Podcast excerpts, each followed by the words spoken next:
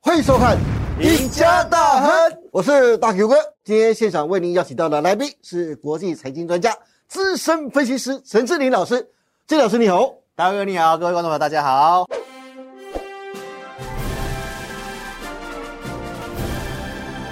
志林老师，我们今天再聊一聊科技的产业。不晓得各位有没有发现啊？其实过去啊，大家都说台湾是科技岛，但是我一直其实不是那么的认同啊，因为认真说起来，台湾是名副其实的代工岛。然后为各种科技领域的产业代工啊，台湾是一把好手。为什么要说这些呢？我主要告诉大家的是啊，嗯过去台湾的科技产业，像是 LED、像 DRAM、面板这些，金老师一定都很清楚了。是为什么一直发展不起来？就是因为规格受制于人，没错还经常一不小心就要被告。毕竟谁制定规格，谁就能掌握天下。对如今电动车的龙头特斯拉似乎也想成为游戏规则的制定者。马斯克开始要从围城中走出来了，对接受其他对手的投诚，进而组起特斯拉的超级充电桩的联盟。对，规格由我定，世界尽在我的掌握啊！而这个梦想也逐渐在慢慢实现当中，因为继美国的汽车大厂福特汽车、通用汽车相继宣布将使用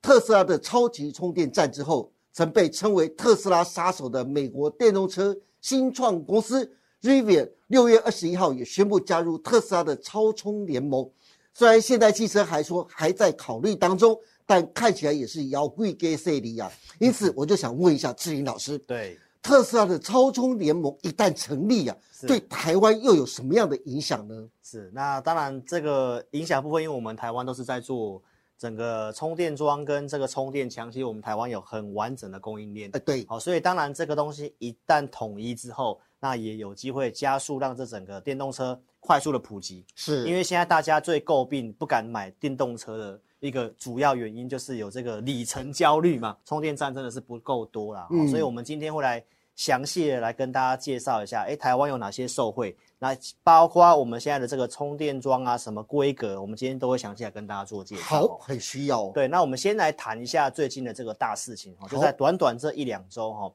呃，这个特斯拉的这个充电标准哦，就是北美的充电标准 NACS 哦，那目前陆陆续续哦，像刚刚大哥哥讲的，通用汽车、福特汽车的哎加对入，是包括它的这个死对头说有这个机会取代它的 Rivian，哦对也要加入它这个北美的充电的一个标准哈、哦，那现在连政府哦，原先的这个德州政府是哦，美国这边包括华盛顿州也都开始说可能要采用这个 NACS 的这个充电标准。那其实这些的这个电动车的业者啊，他们最主要是看上一个东西，嗯，因为大家都知道特斯拉的销量最多嘛，，对，销量最好。是那特斯拉因为已经大家都很多人都已经开在路上了，那当然它就有这个责任要去建立这个充电站嘛。对，那其他的电动车发展都比它落后，是，车也没没有卖几台对对不对？那你要我去建这个充电站，又是一个很大的一个成本，是，所以他们看上了，就是说特斯拉在北美它有1.9万座的充超级充电站，哇，这么已经多是现成的在那边了，是对不对？那既然我要卖车，那人家都把充电站建好了，对那我是不是就直接就用它的就好了？对比自己盖便宜多了吧？，对，所以这就是市场上俗称的打不过就加入 它，对不对？是那现在其实不止北美哦，嗯连欧洲这边还有包括韩国的现代汽车都有考虑，陆陆续续可能就是要用这个标准，因哦为它在全球的销量，特斯拉是目前是第一名第一嘛名的嘛，是好所以就直接用它的是最快速的，而且特斯拉已经开始在赚钱了。对，所以以赚钱来讲，它去去去建这个充电站的话，那其实是它的一个基本的一个责任嘛。是，对不对？嗯，所以我们待会就来详细跟大家介绍一下这个呃充电的一个规格哈、那我们来跟大家报告一下，其实现在的这个充电桩它有分成快充跟慢充。哎，对，那其实在这个市面上普遍的来讲的话，都还是在于慢充的部分。是我们这边来跟大家介绍一下这个科普一下哈、是，这个充电的两个一个模式哈，一个是用交流电，一个是直流电。直流电就是所谓的一个 DC，大家应该蛮常听到什么变频 DC 的冷气哈，对那这就是电力哦比较强的。那我们来介绍一下什么是交流电哦，就是我们像一般的家用的铝充，呃，对，哦，那这方面来讲的话，大家可以看到它的一个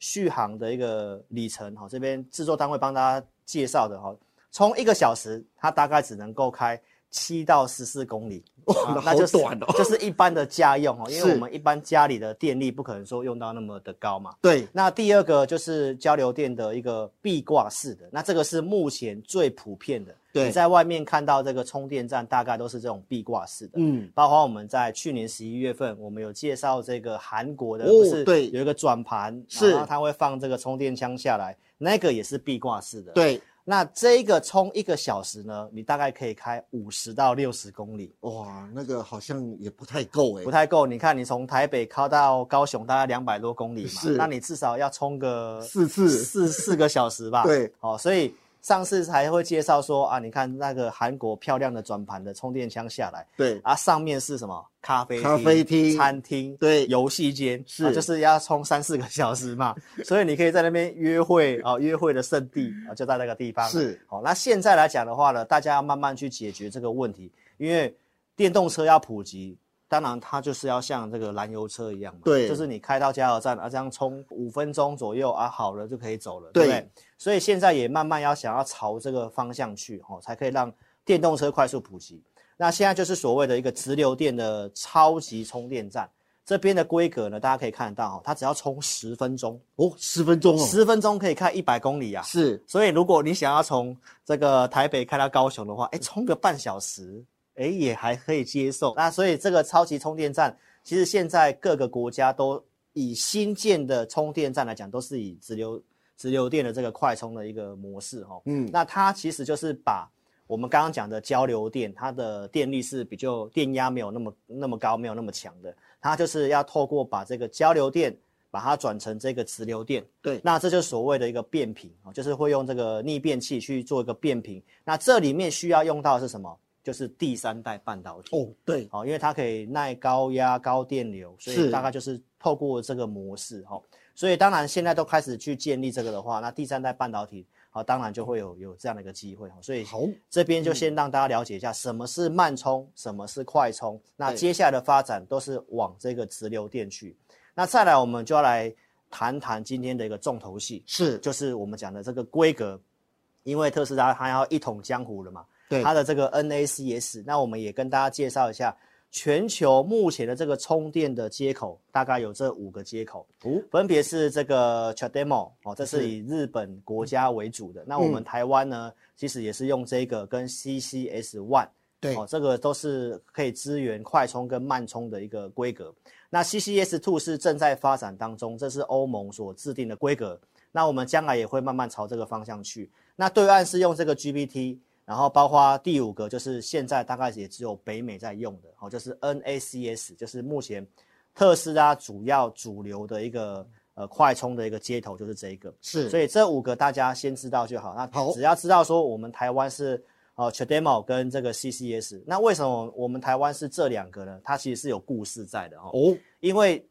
呃这个 CHAdeMO 它是日本的嘛，对，那我们台湾在经营这个充电站啊，主要是由这个玉龙跟这个尼桑合作嘛。是，那尼桑它是属于日产的车子，哦，所以日系的，，对，所以进来的话，在经营这方面的话，其实都是先以这个 CHAdeMO 跟 CCS One 哦这两个充电枪，如果你有去充电，你就知道它的这个充电桩啊，对它会有两条线，对，一条线就是 CHAdeMO，一条线就是这个 CCS One。对，所以它大概就是呃，我们台湾目前是这个规格。那跟大家报告一下，接下来的发展可能会慢慢往这个 CCS Two 去做规划。哦，哦，原因是什么呢？因为大家知道，就是特斯拉，它现在是全球应该说销售最多的车子，没。错，对，那它为了要配合销售来我们亚洲跟台湾，它也把它的充电的这个接口哦，把它改成这个 CHAdeMO 跟 CCS One。是，但是因为欧盟现在制定了这个 CCS Two 是这个标准，嗯，所以我们目前工研院哦也开始规划说，接下来我们台湾的这个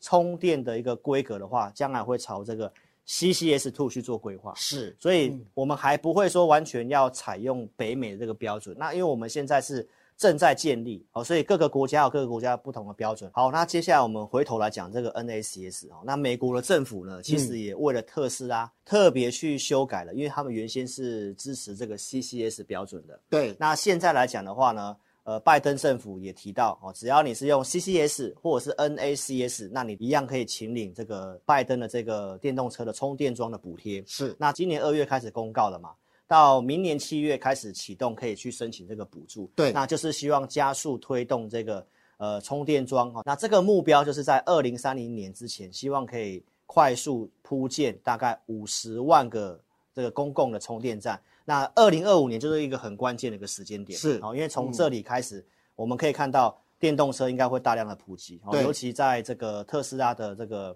墨西哥厂也是明年开始会开出产能。是。所以大概明后年你会看到这个充电桩的这个成长的速度会非常的快。好，不过郑老师啊，对，充电桩不管它是使用日规、欧规、美规，还嗯是现在特斯拉想一统江湖的北美规啊，嗯，相对于台湾厂商而言啊，能吃到的商机到底有多大？金老师去年提到哦，充电桩每三年的产值就能翻一倍，商机上看十三兆啊。对那台湾厂商究竟谁能吃到这块大饼，抢下这百年一遇的充电桩的商机呢？好，那我们快速来帮大家温习一下这个充电桩的一个产值哦。那好你听到之后，你就会知道这个商机真的非常的大。是我们之前跟大家谈到，呃，它每三年大概会翻倍，那是到五年之后，预计应该能够到十三兆的一个台币的一个产值。好，这最近根据这个呃研究机构的调查，哦，大概也是按照年复合成长率，我们之前讲是三十一点五嘛，对，那目前大概五年复合成长率大概高达百分之四 十四，所以按照这个这个记录，就是产值可能还会比我们原先预估的十三兆还要更多。对，那我们快速来讲一下这个充电桩里面的这个呃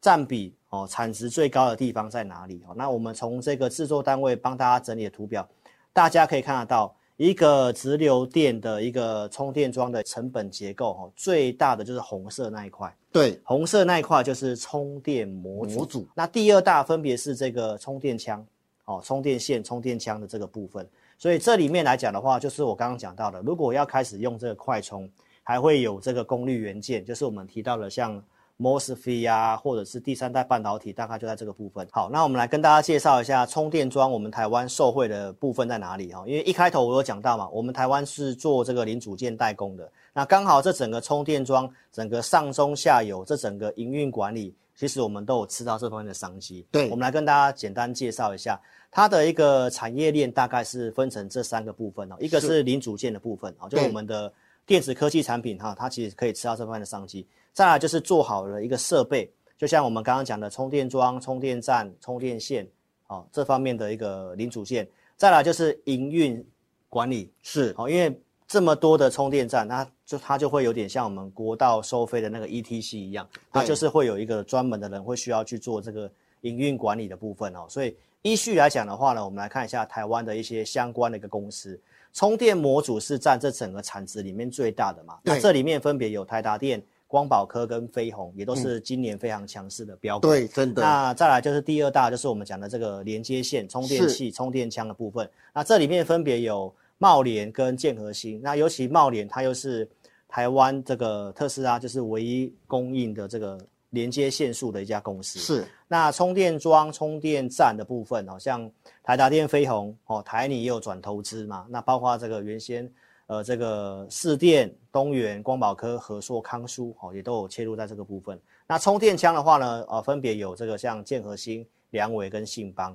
那再来就是我们讲的营运管理的部分。营运管理的话呢，大家最近应该有看到新闻嘛，就是这个中心店对哦，这个整个我们的这个国道国道的的营营营运营运哦，对大概他都拿下了一个很大的营运权。是然后华晨，包括像玉龙，我们刚刚提到的，就是 Chodemo 的这个日日系的，哦，跟尼桑合作的就是玉龙，对还有原先的这个加油站北基加油站，对哦，，也在转型也的，在转型了，好、在做这个充电站的一个营运管理的部分哦。所以这边大概快速跟大家报告一下哈、制作单位帮大家整理的一些我们觉得比较有机会的一些股票哈、那原先很强势，今年很强势的，大家都很很清楚了嘛，台达电、对，康舒是哦，或者是光宝科、飞鸿这四家公司。那这里面来讲的话，毛利率最高的是台达电，所以其实到最近它也才刚刚创新高，嗯在做整理。对光宝科也非常的强势哦，这种大牛股可以飙成这样，大家应该也也蛮是蛮难想象的对，哈。真的是哦那康舒的毛利率大概是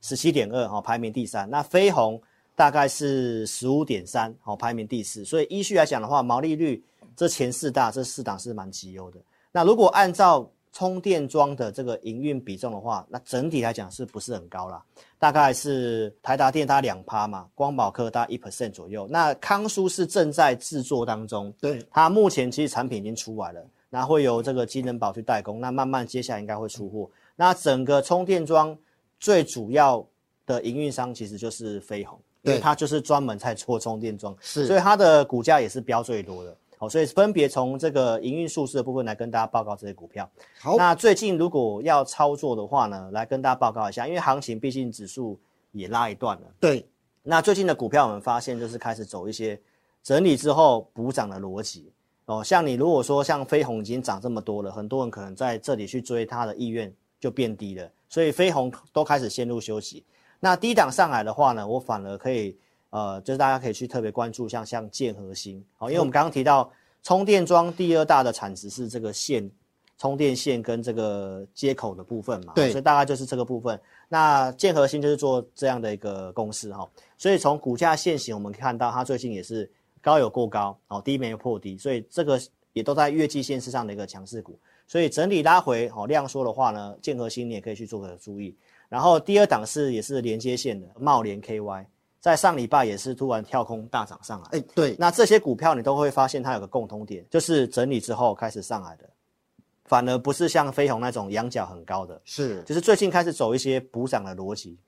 所以茂联也开始出量创了最近的一个新高，而且它的低点也是越定越高。那大家也不妨可以去注意，它如果拉回量缩测测试月线的话，哦，你也可以去做点关注。再来就是康舒的部分哦，康舒也是一个高过高、低没有破低的股票。那最近在高档做一个量缩的整理，那因为现在的行情都是走整理之后补涨的，哦，所以对这三档大概都有这样的特征，哦，来跟投资者做分享这样子。好的，那今天非常感谢陈振宇老师从国际汽车大厂福特、通用等相继加入特斯拉超级充电桩的联盟，携手抢食未来五年高达十三兆台币的充电站的商机啊！到底特斯拉能不能一统江湖，抢下全球充电桩规格的制定权？全球都在观察。不过，不管将来充电桩的规格如何转变，台厂以不变应万变，上中下游产业通吃，这就是台湾人厉害的地方。嗯。至于进入到七月份，接下来下半年的行情规划以及充电桩的概念股详细的进出买卖点，想知道的，欢迎大家都能锁定陈志林老师每周二四下午 live 直播的志在必得，以及每周六晚上八点半直播的前进大趋势盘后解盘节目。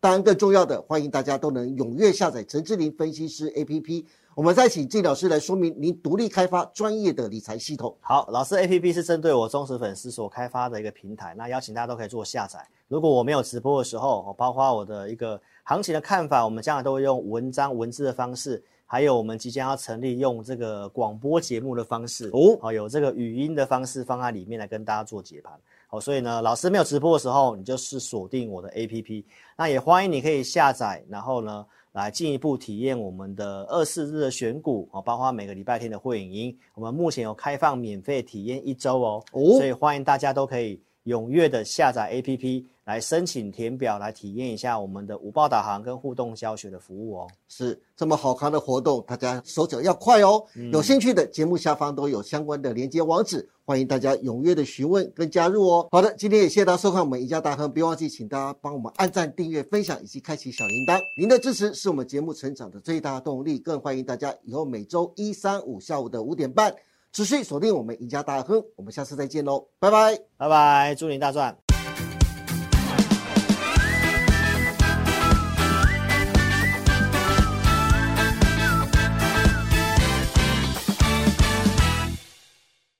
本公司所分析之个别有价证券，无不正当之财务利益关系。本节目资料仅供参考，观众朋友请勿看节目跟单操作，应独立判断、审慎评估并自负投资风险。